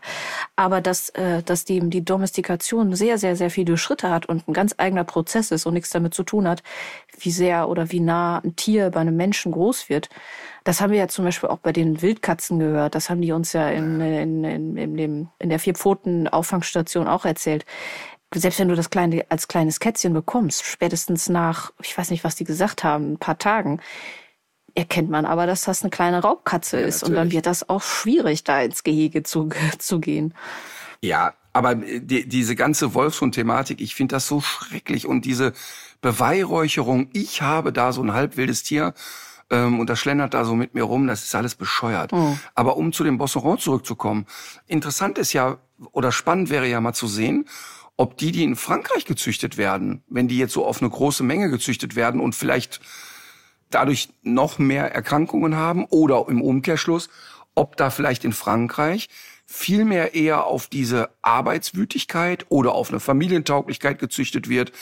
Weil, weiß ich nicht, wenn der Hund jetzt diese gravierenden Probleme machen würde, dann würde man die wirklich in solchen Mengen züchten und verkaufen? Wahrscheinlich ja tendenziell nicht. Also das finde ich immer ganz interessant. Es sei denn, sie werden, ja, ja, das finde ich auch. Also weil du ja auch meinst, dass das in der Schweiz auch anders gesehen wird, dass es dann möglicherweise einfach auch sehr unterschiedliche Zuchtlinien gibt, wo man auch auf unterschiedliche Charakter hin ausgesucht Ja, gut, hat, jetzt, meinst du, ne? jetzt können Länder natürlich auch eine ganz andere Gesetzgebung haben, aber es ist trotzdem erstmal interessant. Ich weiß auch nicht, ob es in der Schweiz noch so ist, aber es war eine Zeit lang so. Mhm. Vielleicht ist es auch noch so. Aber ich finde es ja sowieso so interessant, dass du, wenn du jetzt mal gezielt selektieren würdest auf Verhalten von Hunden Mhm. und viel weniger auf optische Kriterien, wie, wie toll das für gewisse Rassen wäre. Jetzt überleg doch mal, wie die Leute haben irgendwie so Lust auf einen Hütehund, ne? Und sagen, boah, ich finde das irgendwie cool, dass der Lust hat, äh, mit mir Hundetraining zu machen und Tricks zu machen und so weiter. Und wie super das wäre, man würde total streng selektieren zwischen Arbeits- und Showlinien. Weil beim Labrador zum Beispiel klappt das ja ziemlich gut, muss man ehrlicherweise sagen. Also die Showlinie, da siehst du ja sofort die dicken Köpfe, diese eher schwerfällige Art. Und bei der Arbeitslinie, dieses stromlinienförmige, dieses Wache im Kopf, da klappt es eigentlich ziemlich gut, finde ich, dass man da auch von den Verhaltensmustern, also natürlich bleibt das ein Labby, ne? Die wollen fressen, apportieren, fertig. Aber trotzdem sieht man doch schon alleine so, was das, mh, sag ich mal, Bewegungs, den Bewegungsdrang anbelangt oder die Arbeitsintensität anbelangt, klappt das ja eigentlich ganz gut. Und wenn wir uns jetzt überlegen, man würde bei einem Bosseron, um dabei mal zu bleiben, dieses extreme Wachsame ein bisschen zurückdrehen, ähm, und das kriegt man ja durch Zuchtselektion auf jeden Fall hin, wäre das ja total positiv für so eine Rasse. Jetzt klar, jetzt wird natürlich derjenige sagen, der sagt, ja, ich will aber, dass der jeden in den Arsch beißt. Äh, Klar, der hat natürlich dann ein Problem. Und ist, glaube ich, wahrscheinlich wieder so ein Einfallstor für gesundheitliche Aspekte, weil wenn du dann nur einen Teil der Hunde wieder nur nehmen kannst, um diese entsprechenden Charaktereigenschaften hervorzubringen, hast du da nicht sofort auch wieder so ein bisschen so solche Themen? Nee, das Weil du glaub- ja so einen beschränkten Pool hast, ne? Nee, das glaube ich eben nicht, weil es gibt ja schon viele Hunde und ich müsste ja nur hingehen und sagen, ich nehme jetzt aus der Zuchtlinie X, ich überspitze es jetzt und vereinfache es ein bisschen, den trägsten, freundlichsten Hund Stimmt. und aus der Linie 7b wieder einen trägen, freundlichen. Ja. Und dann fangen wir mal an, so, ne? Also natürlich ist verändern, geht auch nicht über zwei Generationen, nee, ist ja nee, klar. stimmt, ja, ja, ja. Natürlich ist in einem Wurf von acht Welpen, siehst du acht unterschiedliche Persönlichkeiten. Aber ich kenne zum Beispiel eine Golden Retriever Züchterin, die wirklich sehr darauf achtet, dass die Golden Retriever, die sie züchtet, dem Wesen des Golden Retrievers wirklich sehr urwüchsig bleiben Mhm. und sagen, guck mal, so ist der eigentlich. Und, und das gelingt der auch ziemlich gut, ehrlich gesagt. Und weil sie auch fein darauf achtet, wenn da jetzt mal einer ein bisschen aus der Art schlägt und sagt, warte mal, das ist mir ein bisschen zu wenig verhalten, Golden Retriever, dann wird auch mit dem nicht weiter verpaart. Und dann ist einfach klar, ist ein netter Hund, alles cool, wunderbar, aber geht nicht in die Zucht. Ja, Und man okay. könnte da schon viel machen, ehrlich gesagt. Naja. Ich habe übrigens, ich, ich muss es hier mal sagen, weil es ja für mich auch Therapie ist, ich habe jetzt schon wieder jemanden bei mir bei WhatsApp gesperrt. Wegen der AfD? Ja, ja, also nicht jetzt wegen, also, also ich, nee, wegen, wegen Blödheit. Aber es ist doch ganz gut, oder? Ich meine, du bist dem jetzt nicht mehr ausgesetzt. Nein, aber ich finde das manchmal, ich, ich, ich frage mich auch, ob ich jetzt der Papst der Cancel, Cancel Culture bin, indem ich sofort alle blockiere bei mir. Aber ich, ich weiß nicht, ich kann das einfach, ich meine, jeder von uns, also ich auf jeden Fall, habe auch schon mal was Flapsiges gesagt, wo ich hinterher gedacht habe, das war wirklich Ja, nicht ich sehr auch. schlau, so, ne? So, ne? Und das, das gehört auch zum Leben dazu. Aber eben nicht auf dem Level von, ah, jetzt räumt da eine Partei mal richtig auf im Osten. Ah, weißt du, auf ja, dem Level, ja, so ein. Dünnschiss, der, der gleitet eben nicht über meine Lippen, so, ne? Äh, Auch nicht im Flachs. Und ich finde das dann so bedrückend, wenn ich so eine Scheiße im Status bei WhatsApp bei jemanden lese, den du dann zwischendurch eigentlich für einen völlig normalen Typen gehalten hast. Ja, ist ja interessant, dass du drauf kommst, weil ich habe nämlich gestern so eine äh, so eine eigentlich freundliche, sehr freundliche Nachricht bekommen von einem Hörer, äh, sehr nett. Also da ging es auch darum, so dieses Thema Zukunftsangst und dass er das schade findet, dass, dass mir so bestimmte Entwicklungen so viel Angst machen, das war erstmal sehr nett. Aber der sagte, dass die Hetze gegen diese eine Partei, dass das doch, äh, doch einfach dem Demokratieverständnis nicht äh, seinem eigenen Wohl zuwiderläuft und so weiter. Aber da muss Also Hetze gegen AfD meint er, oder was? ja, genau. Aber das ist ja da das Problem, dass die Hetze ja von dort ausgeht und dass das ja eine rechtsextremistische Partei ist und dass dort äh, Rassisten offen sich auch Voll. als Rassisten äußern. Und da gibt's eben keine Neutralität und da gibt's auch keine Versöhnung. Also natürlich, äh, das habe ich ja auch schon öfter gesagt, ich finde, man muss wieder viel mehr die breiteren Mehrheiten und den kleinsten gemeinsamen Nenner suchen. Genau. Einerseits. Auf der anderen Seite ist die Abgrenzung zu Rassisten erste Bürgerpflicht. Und insofern finde ich das natürlich auch dramatisch, dass da äh, ein Landrat gewählt wurde. Und es gibt sehr viele Spekulationen auch darüber, warum, wieso, weshalb. Aber äh, Ja, aber genau das ist es, ne? Ich bin, ich bin wirklich der Fan, ein Fan davon zu sagen, man muss in Dialog gehen, man muss mit Menschen reden und so weiter und Meinungsfreiheit. Ich bin voll dabei. Aber ich finde eben nicht, dass bei Maischberger und Co. Faschos und, und Rassisten eine Plattform kriegen dürfen. Nee. Und natürlich ist das jetzt ein extremer, ein extrem und ein extremer Fall äh, und, und sicherlich auch nicht mit rechtsradikalen Spinnern zu vergleichen. Aber ein Grund, warum ich diese Pferdeprofi-Diskussion vielleicht doch nicht ausstrahlen werde, ist, weil ich einer Frau eine Plattform gebe, die mit wahnsinnig niederträchtiger Motivation unterwegs ist und die das ganze Thema von einer wirklich absurden Art und Weise befeuert. Und das ist das, was mich daran stört. Jetzt kann ich die aber auch nicht blurren und rausschneiden. Das wäre auch doof. Weißt du, das ist der das. Kollateralschaden ist dann zu groß, ne? wenn man sich dann darauf so, äh, so stürzt. Das muss man dann wahrscheinlich in Kauf nehmen. Ja, es war einfach ein Fehler, jemanden einzuladen, von dem man von vornherein wusste, ist nur polemisch. Ich dachte aber, die ganze Gruppe reguliert das schon. Ja. Ähm, aber was ich nur sagen will, ist, ich finde dann so in einem privaten Umfeld, ey, da, jetzt ist es ja auch kein Freund oder so, ne? Aber dann jemand, mit dem ich so peripher fünfmal im Jahr zu tun habe und den eher angenehm wahrgenommen habe. Und dann sieht man so eine gequirlte Scheiße. Weißt du, ich kann noch verstehen, wenn irgendein alter Mensch sagt, ja, die Klima, habe ich jetzt wieder erlebt, vor ein paar Tagen in einem Biergarten oder in einem Restaurant, sitzt da irgendwie so ein 70-Jähriger, ja, die Klimakleber wird einfach drüber fahren mit der Dampfwalze. Was? Ne? Und Dampfwalze? so, und oh, mit der Dampfwalze drüber fahren. Ne? Und weißt du, und ich möchte dann wirklich, ich muss mich dann zusammennehmen und zu sagen, ja, und alles über 70 sollte man auch einschläfern, weil ich dann wirklich, ich krieg dann, boah, ich krieg dann, Wahrscheinlich auch schon mit dem siebten Weizen in der Sonne gesessen. Das ist natürlich auch nicht. nee, nee, nüchtern und nüchtern und, äh, äh, aber weißt du, ich, ich kann das, ich bin so mürbe gemacht, dumme Diskussionen zu führen. Und deshalb ist es eben so, das ist eben mein Mechanismus. Ich hätte vor fünf Jahren, hätte ich die Person angeschrieben und gesagt, hör mal, ich möchte mal einmal kurz eine andere Seite schildern. Ne? Ich kenne wirklich Menschen, die Opfer von Rassismus sind. Und ich, find- und ich finde, man sollte sich doch mal so eine Sekunde drüber nachdenken, was du da jetzt irgendwie schreibst. Aber inzwischen erkenne ich, dass manche Menschen einfach verloren sind und meine Energie darauf nicht verschwendet werden darf. Und meine Energie muss darauf fokussiert sein, an, die, an den Stellen anzusetzen, wo ich glaube, da kann ich eine gravierende Veränderung hinkriegen. Und deshalb blockiere ich so Leute einfach. Ja, es gibt ja viele Leute, die sich da noch immer so den Diskussionen stellen und äh, das finde ich auch richtig, richtig, richtig beachtlich. Wenn man das noch schafft und wenn man einfach darüber zum Beispiel gezielte Fragen zu stellen. Warum wählst du denn eigentlich diese Partei? Weißt du, was in deren Parteiprogramm steht? Warum glaubst du, haben die die Antworten auf die Fragen? Und was glaubst du, äh, wie, äh, welchen Einfluss hat das zum Beispiel insbesondere auch auf Minderheiten in der Gesellschaft oder was, äh, wie ist die Position zum Thema Rassismus? Also, dass man dann vielleicht versucht, irgendwie über Fragen noch an Leute ranzukommen, von denen man denkt, die sind noch nicht so ganz fern davon, dass man die vielleicht doch noch mal irgendwie zurückholt. Also wer, der, wer, wer, wer das kann, ist, ist, ist ja dann wirklich auch sehr beachtlich, wer es dann auch tut. Was drehst du dich so um? Ich sehe gerade, wir haben ja draußen geschlafen und Leni wird wach. Ach so. Leni, bist du wach? Ja, es, es, es ist wach, aber es murmelt nur vor sich hin. Ja, das sind. Es liegt auf der Terrasse. Die hat jetzt noch nicht die Betriebstemperatur erreicht. Ja, genau. Aber übrigens zum, zum Thema Energie ne, und sich aufläden. Ich hatte wirklich, ich war, ich hatte ein Telefonat, 45 Minuten, und ich kippte hinterher in so albernes, hysterisches Lachen, musste immer auf, auf lautlos machen.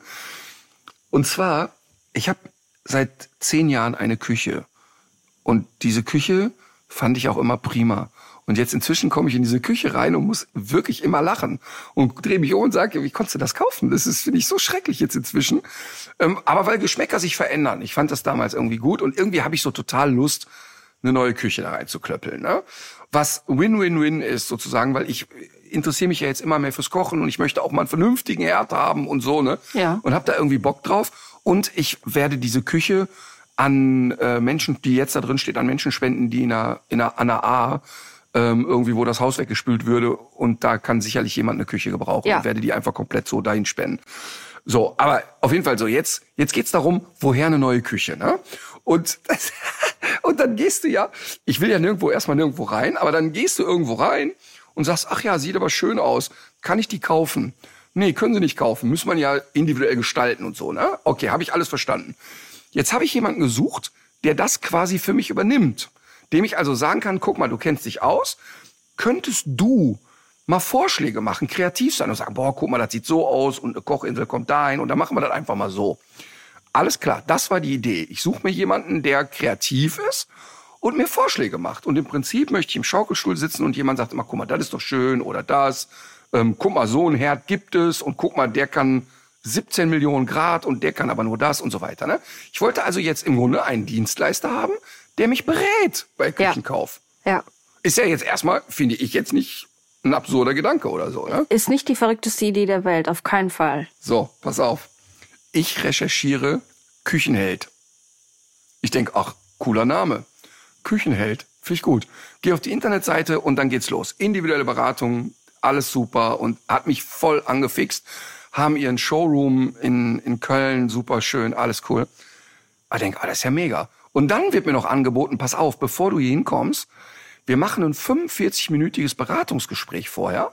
Dann können wir schon mal so rausfiltern, in welche Richtung gehen denn so deine Gedanken? Und für uns ist immer gut, mal den Kunden so ein Gespür für den Kunden zu kriegen. Ist das jetzt jemand, der sagt, ich möchte ein Lagerfeuer machen in der Küche oder mit der Küche zum Mond fliegen? Fand ich super, fand ich super. Der Gedanke, ich muss nicht irgendwo hinrennen, ich kann erst mal hören, ne, so. Alles klar. Wir uns die Mühe gemacht, die alte Küche zu vermessen, alle Daten dahin zu schicken, sogar noch einzuzeichnen, wo sind welche Anschlüsse und hast du nicht gesehen. Wir waren top vorbereitet. So, pass auf. Und dann ging das Telefonat los und ich hatte das Gefühl, irgendein Schneeballsystem-Mensch ruft bei mir an und sagt erstmal fünf Minuten, dass sie die geilsten und die besten sind und alle Kunden sind zufrieden. Und das, was wir jetzt gleich machen, ist vielleicht sehr ungewöhnlich, aber lassen Sie sich drauf ein. Und dann wurden mir Fragen gestellt, wie, also, wir haben es jetzt so. Wir haben jetzt hier den 236er Unterschrank hinten links, aber wir ziehen dann die 70 Zentimeter weiter rechts vorne. Oben kommt die Verblendung und ich. Und das solltest du dir vor deinem aber- geistigen Auge dann alles aber vorstellen. da habe ich immer zwischendurch gesagt, ja, aber äh, was ist 2,36 Meter? Weiß ich doch nicht. Wo, warum? Und dann, so, also, hätten Sie gerne eine Arbeitsplatte aus Holz oder Granit? Ja, wie sieht die denn aus? Das spielt jetzt hier erstmal keine Rolle. Es geht jetzt erstmal um die Kalkulation. Ja, was für eine Kalkulation? Ja, wir machen das bei uns so. Wir klappern jetzt hier erstmal alles ab. Dann haben wir einen Preis. Und wir machen dieses Preisdumping nicht mit. Ich wusste gar nicht, wovon redet der. Ja, und diese Billigpreise und das machen wir alles nicht. Wir machen das so und so. Und der Kunde ist hier immer noch zufrieden rausgekommen. Ich mache das seit zweieinhalb Jahren, habe 200 Küchen geplant, 194 stehen bei glücklichen Kunden. Ich habe gedacht, man will mich verarschen oder was? Und dann habe ich dreimal hintereinander gesagt, äh, ganz kurz nur, wir atmen jetzt mal durch. Ich kann am Telefon nicht entscheiden, welche Arbeitsplatte ich irgendwo drauflege. Ich muss das sehen und anfassen, keine Ahnung. Ja, ja, vertrauen Sie mir. So, dann nehmen wir hier den Doppelkühlschrank mit das und dies und jenem und wie fühlt sich das für Sie an? Ich denke so, mal, was ist mit dem? Was hat der genommen? Hat der da zu viel am Telefonkabel gelutscht? Was ist mit dem? Und dann habe ich immer wieder gesagt, warten Sie mal eben. Ich glaube, das geht hier in die falsche Richtung. Ich möchte einmal nur kurz sagen, ich suche jemanden, der mich berät und der eine Idee entwickelt. Was die jetzt gerade machen, ist, sie nehmen die Maße, die ich ihnen geschickt habe, und wollen mir eine Küche verkaufen. Das ist nicht die Idee. Ich möchte gerne mal sozusagen was anfassen. Dann möchte ich, dass sie eine saugute Idee entwickeln und sagen, hör mal, früher stand das Waschbecken da, ich würde es aber darüber machen, ist viel effizienter, bla bla bla. Vertrauen Sie mir, wir haben noch glücklich Kunden. Unter 30.000 Euro sind Sie bei uns dabei, brauchen Sie gar keine Angst zu haben. Das war so, wirklich, ich war da nach 15 Minuten, habe ich das Telefon abgegeben, habe dann Susan telefonieren lassen, weil ich einfach nicht mehr ausgehalten habe. Ich musste, ich habe ja auf der Couch immer wieder gelacht und Susan blieb dann so freundlich, ja, ja. Und Susan sagte einfach zu allem immer, ja, mm, mm, mm, ja, mm, ja, ja, ah, genau, ja, ja, ja, ja. Dann war das Telefonat vorbei. So, ich habe es mal kalkuliert. 29.000 Euro. Wie fühlt sich das für Sie an? Ja, pff, äh, keine Ahnung, ist viel Geld, aber ich, ich weiß ja gar nicht, was ich dafür kriege. Ne? Vertrauen Sie mir, das ist ein Top-Produkt. Und ich, das, schon Das muss doch reichen. Und ich denke, wer hat jemals eine Küche gekauft bei ihm? So, und dann geht's aber noch weiter. Ja, ähm, wie wäre denn jetzt so der nächste Schritt, habe ich dann gefragt. Ja, dann kommen Sie bei uns hier in den Showroom, können sich alles mal angucken. Ja, das ist doch eine super Idee. Dann können wir vielleicht noch mal. Ja, aber Sie hatten jetzt aber Granitstein. Ja, weiß ich nicht, ob ich Granitstein habe, keine Ahnung. Das so, das so absurd. Und jetzt kommt die Steigerung dazu. Dann kriegt man das Ganze irgendwie noch schriftlich. Die Maße und was das kostet und keine Ahnung. Und welcher Backofen da drin ist, keine Ahnung. Und dann rief er einen Tag später an und äh, sagte, ja, also wir würden ja jetzt einen Termin ausmachen. Und dann haben wir wieder gesagt, nein, nein, wirklich nicht. Also das passt nicht, wir, wir, das matcht nicht. Also wir passen nicht so zueinander. Volle Eskalation. Uiuiui. Sie müssen mir nicht sagen, wie ich meinen Job zu machen habe. Meine Kunden sind alle glücklich. Ja, das kann sein, aber wir passen gerade nicht zueinander. Also das, das matcht so menschlich nicht und die Vorgehensweise, das ist nicht so richtig für uns und so. Das entscheide immer noch ich. Das ist die richtige Vorgehensweise. Ich denke, sag mal, was ist denn mit dem? Das war so lustig. Der war dann empört, dass ein Kunde sagt, wissen Sie was, ich möchte das nicht. Das, das ist Wahnsinn. Und ich, und ich frage mich, also entweder muss der ja mega unter Druck stehen, vielleicht ist das dann so ein Provisionsding, ich weiß es nicht. Ähm, aber ich habe wirklich noch nicht ein einziges Mal mit Menschen zu tun gehabt, der so wenig Empfindung dafür hatte, was will mein Gegenüber eigentlich. Das war so krass. Das klingt eigentlich so, als hättest du mit einem Chatbot telefoniert. Ja, ein bisschen, bisschen so. Also wenn das das Resultat von künstlicher Intelligenz Ja. ist, bin ich raus. das war echt, das war so. Aber ich war da bei dem Telefonat. Ich habe hinterher nur noch gegeiert. Ich habe nur noch gegeiert, weil, weil das so absurd ist. Ja. Weil das so absurd ist. Ist auch. Jemand kommt und sagt, ich möchte gerne eine Karte für Paul Panzer kaufen. Dann sag ich, hier bitte. Und dann guckt er, da steht auch Martin Rütter drauf. Das entscheide immer noch ich, wo sie hingehen. Ja. Das ist das viel bessere Programm. Wahnsinn, echt. Naja, Sehr schräg. also da war dann mit, mit Held war da nichts bei Küchenheld. Schade drum. Also, übrigens, falls hier jemand zuhören sollte, der mir erklären möchte und mich beraten möchte und sagen möchte, ich habe ein tolles Küchenstudio, ich baue Küchen individuell, ich schraube sie mit eigenen Händen zusammen, ich äh, bin da wirklich kompetent, bitte gerne eine Nachricht bei Instagram. Ich bin da sehr offen. Okay, alles Und klar. ich habe so Lust, weißt du, ich habe so Lust darauf. Ich hab, ich freue mich so darauf. Ich möchte, dass die neue Küche da reinkommt. Da möchte ich mich freuen und sagen, oh, guck mal, schöner Backofen. Ja, und du würdest es ja dann auch bezahlen. Also wenn jetzt zum Beispiel jetzt ein Tischler dir absolut. eine neue Küche in, in das Haus reinbaut, dann kostet das natürlich auch was, weil er oder sie, Tischli, Tischlerin oder der Tischler, weil sie damit einfach viel Arbeit haben und auch noch sehr viel kreative Arbeit da reinstecken. Die Idee war keine einzige Sekunde. Deshalb haben wir ja auch gar nicht auf meinen Namen Ja. das Telefonat gebucht. Die Idee war nicht, dass jemand sagt, oh, Herr Rütter, das finden wir aber schön. Äh, wir möchten Ihnen gerne eine Küche schenken. Das ist 0,0 mein Gedanke. Aber das ist, aber ich glaube, das ist schon oft das Problem, dass äh, Gespräche so einen Verlauf nehmen, weil die Leute das antizipieren. Das ist auch, wenn ich zum, zum, das ist wie wenn du zum Arzt gehst. Der wusste nicht, der wusste nicht, der wusste, nein, nein, nein, nein, er hat nicht mit, er hat nicht mit Martin Nee, er hat antizipiert, dass du auf äh, Spar, also auf ein, auf ein Sparangebot aus bist, sodass du Angst hast, dass es dir irgendwie zu teuer wird. Das ist ja mehrfach durchgekommen. Absolut. Und er, er, also damit hier jetzt auch kein falscher Eindruck entsteht, ich will nicht für 250.000 Euro eine Küche kaufen.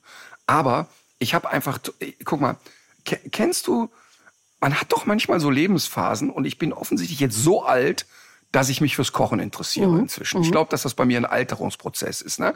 Wobei auch junge Menschen sich für Kochen interessieren und so weiter. Aber bei mir war das früher eben nicht Ja. so. So wie ich mich jetzt an den Goldfischen im Gartenteich erfreue, fange ich jetzt an, ich möchte mehr kochen. Ne? Ja. So, und dann, und, und dann äh, bin ich ja auch bereit, einen vernünftigen Preis dafür zu bezahlen. ähm, aber wie gesagt, wir waren ja, wir haben ja bei Marquardt mal gedreht und da kostete die Küche wirklich eine Viertelmillion. Oi, oi, oi, oi. Aber es war auch total geil. Da war, jede Schublade war gekühlt. Also der hat zum Beispiel, sein System war, dass er die, die Joghurtlöffel ähm, in der Schublade hat, wo auch die Joghurts drin sind und so, ne? Oder da drunter. Der hatte, der hatte eine, eine Spülmaschine, so eine Industriespülmaschine, wo man Geschirr und Besteck reinlegt, keine Gläser. Und dann macht's einmal Knopf, wutt, zehn Sekunden, zehn, ist das Geschirr sauber. Also das war so krass. Der, der, der hatte da Geräte drin. Ich meine, klar, es ist sein Beruf und er benutzt ja diese Küche für Kochkurse und so weiter. Ne? Aber es war wirklich, also zu Anfang habe ich gedacht, ey, 250.000 Euro, sind die irre. Und dann aber die ganze, der ganze Raum bestand aus Küche sozusagen. Und es war kein kleiner Raum. Und ich habe im Nachhinein hab ich gedacht, oh, ich kann schon verstehen, dass er Spaß dran hat. Ja, ich kann es schon auch verstehen. Also es klingt für mich auf jeden Fall zu stressig. Würde jetzt nicht so eine Küche haben wollen, aber das äh, Gegenteil davon haben wir hier im Ferienhaus. Hier gibt's auch eine Kochinsel. Aber du musst vorher das Besteck aus der Besteckschublade rausnehmen, weil wenn du kochst, dann heizt sich die Besteckschublade so krass auf, dass du das Besteck nicht mehr anfassen kannst. So. Sowas gilt es zum Beispiel zu vermeiden in der Küchenplanung. Der hat, der hat zum Beispiel dann auch so, natürlich, wenn er für Gäste kocht oder die Kochkurse macht, hat er dann auch so einen Bereich, wo die Teller vorher angewärmt werden. Ach so, das könnte ich jetzt vielleicht in der Besteckschublade machen. Du musst nur umräumen. Ja, ich muss nur umräumen, du hast recht. Du darfst die Kaffeetassen nicht mehr in den Kühlschrank tun. Das ist ein Lifehack. Oh Mann. Ja. Oh Mann, wir schweifen so ab. Ja, es sind schon lauter Tipps. Das ist schon, sind schon lauter Wochentipps. Ja. Okay. Springen wir zu den Tipps, oder? Ja. Ich habe zwei Banalitäten. Soll ich anfangen? Äh, ja. Ich habe ja schon erzählt, ähm, Alma brutzelt ja ganz gerne mal in der Sonne. Davor muss, da muss man sie vor sich selbst schützen. Und gleichzeitig trinkt Alma auch nicht gerne Wasser. Sie trinkt am liebsten aus äh, Bergbächen und reinen Fließgewässern, was ich verstehen kann, aber nicht immer möglich ist. Und deswegen, das ist natürlich super banal, aber ich dachte, ich sage es einfach trotzdem. Sie bekommt im Moment einfach sehr viel Futter über ihr Wasser. Das heißt, sie kriegt hier sehr viel so eine Art Fleisch-Gemüsesuppe. Finde ich gut. Und dann wollte ich noch mal, das geht schon fast so ein bisschen in die Richtung äh, dämliche Kalendersprüche, aber äh, ich bin ja im Urlaub und da setzt das ja auch mitunter aus mit der kognitiven Leistungsfähigkeit. Ich habe ja jetzt hier angefangen, mich äh, sportlich zu betätigen und versuche ja das Stand-up-Paddling. Und ich habe das lange Zeit, habe ich immer gedacht, sowas ist nichts für mich. Und jetzt merke ich aber, wie viel Spaß mir das macht. So. Und dass man solche Sätze irgendwie oft im Kopf hat, dass man so denkt, ah nee, das ist was für diese verrückten Sportler, äh, wie das schon aussieht. Und apropos aussehen, natürlich sehe ich dabei aus wie ein scheißendes Eichhörnchen und die Leute lachen darüber, wenn ich wieder ins Wasser falle. Aber das macht mir genau gar nichts aus. Das ist bei mir vielleicht auch das Alter. Ja, und das ist ja ein ganz, ganz, so, so hat das ja bei mir mit dem Golfen angefangen. Ja. Ich, ich fand es ja total peinlich, einen Golfkurs zu machen, weil ich immer gesagt habe, das ist ein Sport für 100-Jährige. Und ich fand es wirklich peinlich. Und zu Anfang habe ich mit keinem darüber geredet. Und gesagt, das darf auch keiner erfahren, das mache ich heimlich. Ja. Und, da, und, und natürlich, klar, jetzt hatte ich da ein bisschen Talent, aber wenn ich mir so die Videos von den ersten Golfschlägen angucke und heute, dann war das schon sehr peinlich, was ich da getan habe. Ja. Ähm, und auch heute ist es noch peinlich. Ähm, aber es ist scheißegal, weil es Genau, ich, das finde ich nämlich auch, das ist egal. Ich habe da gar keinen Ehrgeiz, also solange mir das Spaß macht. Genau. Nur äh, wenn man, ich, ich habe ja im Sportunterricht äh, auch gerne mal eine 5 gehabt. Und das muss aber nicht, nicht heißen, dass man nicht vielleicht im späteren Lebensabschnitt nochmal an sowas Freude haben kann. Das ist ein Punkt. Und der zweite Punkt ist, du wirst dich wundern, jetzt gerade bei dem, was du machst, wie schnell du auch Fortschritte machen wirst. Und du wirst ziemlich schnell an Punkte kommen, wo du eben nicht mehr das kackende Eichhörnchen bist und ins Wasser fällst dauernd. Ja. Das wird ziemlich schnell gehen. Und es wird auch schnell, ähm, das, das erlebe ich wirklich bei Leuten, die neue Sportarten ausprobieren, wenn es jetzt vielleicht nicht Stabhochsprung ist oder so, dass äh, doch schnell Verbesserungen da sind und die Leute doch auch äh, Spaß entwickeln, weil sie merken, ey, da geht viel mehr als gedacht. Und es ist, finde ich, auch mental eine tolle Sache, weil du hast in dem Moment natürlich nichts anderes im Kopf, als dass du nicht runterfallen möchtest. Du musst ein bisschen Ruhe haben, weil sonst Genau. werden die Beine sofort zittrig. Und äh, das erinnert mich auch ein bisschen an unsere Produktion Reine Kopfsache, die es ja auch noch bei RTL Plus zu sehen gibt. Dass man diese Angst zwischendurch eben auch überwindet, das hat auch einfach einen positiven Effekt, der über die eigentliche Tätigkeit hinausreicht. Weil natürlich habe ich am Anfang immer Schiss, unkontrolliert ins Wasser zu fallen. Und das ist hier ja kein Planschbecken. Das ist dann mitunter auch ein bisschen brackiger. Man weiß nicht ganz genau, was da drunter ist und welche äh, Tiere da noch so herumschwimmen. Und so dieses sich überwinden, das tut auch gut. Kann ich total nachvollziehen. Und alleine Das nur. Zum Donnerstag. Nee, nee, nee, nee, nee. Ich glaube, dass das viele nachempfinden können und dass das wichtig ist, was du gerade gesagt hast. Nämlich vor allen Dingen dieses, den Kopf frei haben und ähm, an nichts anderes denken als das, was man da gerade macht. Ja. Das hat man ja sehr selten, ehrlich gesagt. Und Genau. das und und allein dafür ist das Gold wert.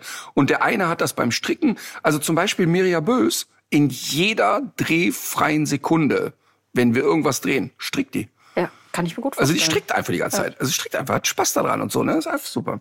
So, pass auf. Ich habe äh, auch einen Tipp und der Tipp, ähm, sagen wir mal, schließt sich an mein Lied an. Und zwar ist mein ernst gemeinter Tipp, dass Eltern mal sehr bewusst ihre Kinder ähm, wertschätzen sollten. Denn das Interessante ist, wenn ein Kind ganz klein ist, wird es für jeden Scheiß gelobt. Das bringt dir ein Bild und das Bild ist objektiv betrachtet hässlich und du sagst, oh, hast du das gemalt? Ja, klar, das war jetzt nicht heimlich in der Kunsthandlung. Also sieht man schon, dass der der Dreijährige gemalt hat. Ähm, aber diese Wertschätzung hört irgendwann, finde ich, sehr drastisch auf bei den meisten Eltern. Und ich finde, das ist so wichtig, den Kindern immer wieder zu verstehen zu geben, dass man sie liebt, dass man sie bedingungslos liebt, dass es nicht an eine, ja, an eine Bedingung geknüpft ist, Zuwendung zu bekommen und die wertschätzt. Und das ist so extrem wichtig. Und ähm, wie ich darauf, das ist ein ernst gemeinter Tipp, ruhig mal die Kinder in den Arm nehmen und einfach sagen, ich finde dich einfach cool, genauso wie du bist. Und auch wenn es ein anstrengender 15-jähriger Mensch ist, wirklich nicht vergessen zu, also wertzuschätzen, finde ich extrem wichtig. Und ich komme da deshalb drauf, ich hatte so eine der schönsten Nachrichten, die ich bei Instagram jemals bekommen habe. Und zwar waren es Sprachnachrichten. Und die Frau, die mir die Sprachnachricht gemacht hat, hat währenddessen geweint. Aber auf so eine schöne Art geweint. Es gibt ja so dieses, oh scheiße, da ist jemand total verzweifelt, ich rufe jetzt einen Therapeuten an, wie können wir diesen Menschen helfen? Aber so gerührt geweint und hat in den Sprachnachrichten erzählt, dass sie das äh, so schön findet, dass ich immer zugebe, dass ich so eine Heulsuse bin, denn sie wäre das auch total.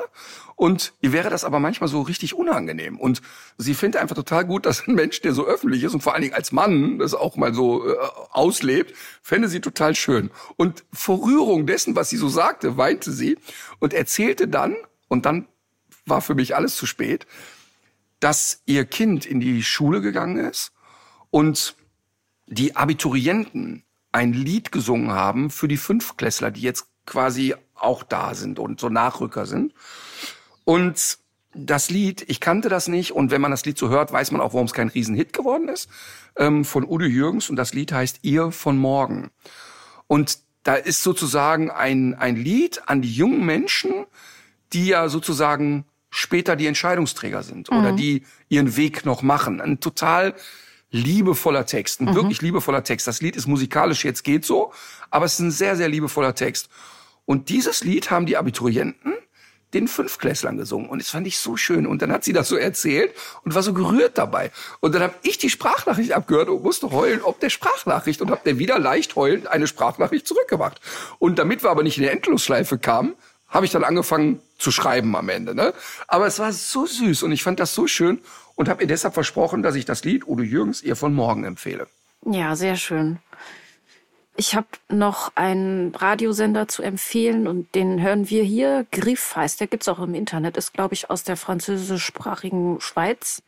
Und äh, da möchte ich gerne das Lied Orange Bleu von Isabelle Meyer vielleicht heißt sie auch einfach Isabel Meyer. Aber niemand weiß es so genau. Auf die Playlist packen. Ist es ein typischer, eher französischer Chanson? Ähm, Chanson vielleicht nicht, aber Französisch. Oder schaffst ja. du es selbst in Frankreich, irgendwelche Independent-Leute zu finden, die man nicht ertragen kann? Nein, natürlich nicht. Hörst dir einfach an. Ich kann den Radiosender auch wirklich gut empfehlen. Das kann, könnt ihr auch äh, vielleicht mal auf Maler ausprobieren. Das läuft schön im Hintergrund. Äh, auch wirklich eine ganz schöne Songauswahl, auch abends immer. Probier das mal aus. Ich glaube, das könnte dir auch gefallen. Ist keine Falle. Als ich in Frankreich war, haben wir am Strand immer gehört, Radio Energy. Was? Das war so lustig in Frankreich. Das war, und da wurde immer da, zu der Zeit, und wir reden von den 90er Jahren, war Awfully Winter. Der absolut heißeste, heißeste Scheiß in Frankreich. Die schönste Frau der Welt und die tollste Sängerin. Und heute gucke ich manchmal bei Instagram, es gibt Awfully Winter noch. Und es gibt, glaube ich, nichts Schlimmeres an Musik als das, was die macht. Aber so mit 20 fand, fand ich die toll. Interessant. Ich muss noch mal den Namen sagen. Das habe ich eben falsch gesagt. Die Oh. heißt Isabelle Maillot. Isabelle Mayeroux? Oui, très bien. Oh. Dann leg dich wieder hin. Du dich auch. Leg dich wieder hin. so, dann haben wir es übrigens. Ähm, das können wir gerne noch hinten dranhängen. Ich weiß immer noch nicht, wie Libellen trinken. Ach, mit dem Mund. Und interessanter Fun Fact äh, kam von der Tierärztin Dr. Antje Mergens, die sich hier schon mal über, äh, die uns hier schon mal aufgeklärt hat über Qualzucht bei Kleinsäugetieren, bei über Qualzucht insbesondere bei Kaninchen. Und zwar ist doch tatsächlich die Libellenlarve ebenfalls, genau wie die Schildkröte, zur Hinternatmung in der Lage. Ist das nicht interessant? Da schließt sich der Kreis. Und immer wieder fragt man sich, warum ein Wombat Würfel kacken kann. Ja, da gibt's aber eine Theorie, die ist, glaube ich, aber nicht so ganz, äh, das weißt du, glaube ich, mittlerweile sogar besser. Ne? Ich habe da mal, ich habe da nur noch schemenhafte Erinnerungen, weil es gab mal die These, dass durch die Würfelkonstruktion äh, die dann äh, nicht äh, von, von, vom Felsen rollen und Wombats diese... Aber das, äh, entschuldige, Ja, das ja, ist aber nicht gesagt. die Antwort. Wie macht es das? Ach so, wie macht es das? Nee, da gab's aber, ach, das wird irgendwie, doch, doch, doch, doch, dazu gibt's was Neues. Das hatten wir auch hier im Podcast. Da gibt es bestimmte Strukturen im Darm, muss man sich vorstellen, wie so eine Art Bäckertülle. Aber das recherchiere ich noch mal bis zum nächsten Mal. Cliffhanger. In diesem Sinne, legt euch wieder hin. Legt euch wieder hin.